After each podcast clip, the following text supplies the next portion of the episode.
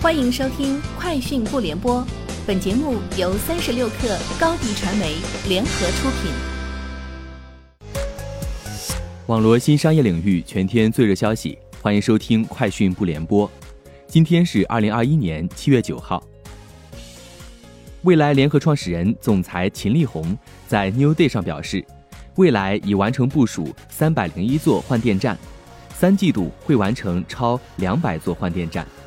此外，未来2021年换电站建成目标总数由500座提升为700座以上，计划到2025年在中国市场每年新增600座换电站，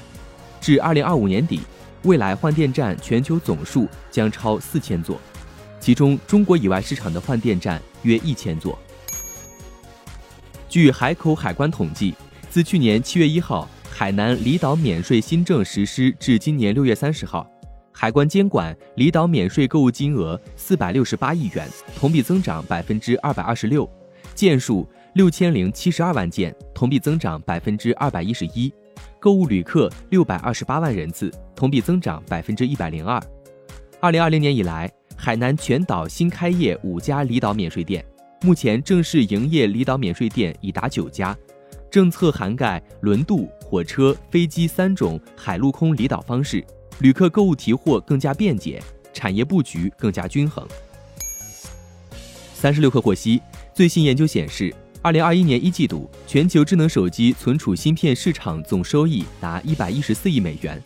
三星以百分之四十九的份额在智能手机存储芯片市场排名第一，SK 海力士百分之二十三和美光百分之十四位列二三名。该季度。三星、SK 海力士和美光在全球智能手机存储芯片市场占据了超过百分之八十的收益份额。针对业界普遍推测标准版 Model Y 将搭载宁德时代 LFP 电池的消息，特斯拉方面表示，现在工信部的公告还没有登出来，具体还是以公告为准。随后，有特斯拉销售人员确认了这一说法，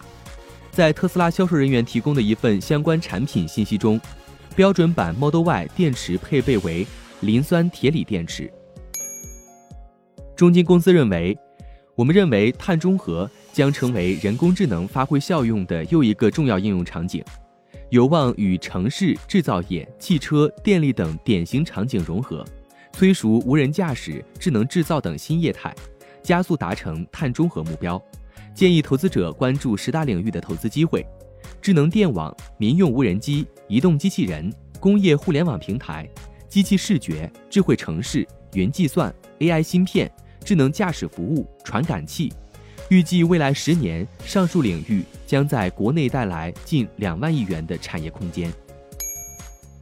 据日经中文网消息，日本经济研究中心日前发布的民间经济预测显示，日本的实际 GDP 有望在年底之前恢复至疫情前的水平。七月的 ESP 经济预期调查显示，日本实际 GDP 增长率四至六月为百分之零点一九，与上季度持平；七至九月将提高至百分之四点九，十至十二月将维持百分之四点五八的高增长。十至十二月的实际 GDP 将达到五百四十九万亿日元，恢复至超过新冠疫情前的水平。据报道，亚马逊与环球影业达成了一项多年协议。获得 Prime Video 的实景真人电影独家流媒体播放权。据报道，这是亚马逊首次与美国大型电影公司达成类似协议。这项协议将从环球影业2022年的电影名单开始生效。摩根士丹利分析师亚当·乔纳斯周四表示，特斯拉在中国市场的成功不应该是投资者持有该股的主要原因。虽然特斯拉在中国仍有机会。但乔纳斯关注的是该公司扩大其产品阵容的能力。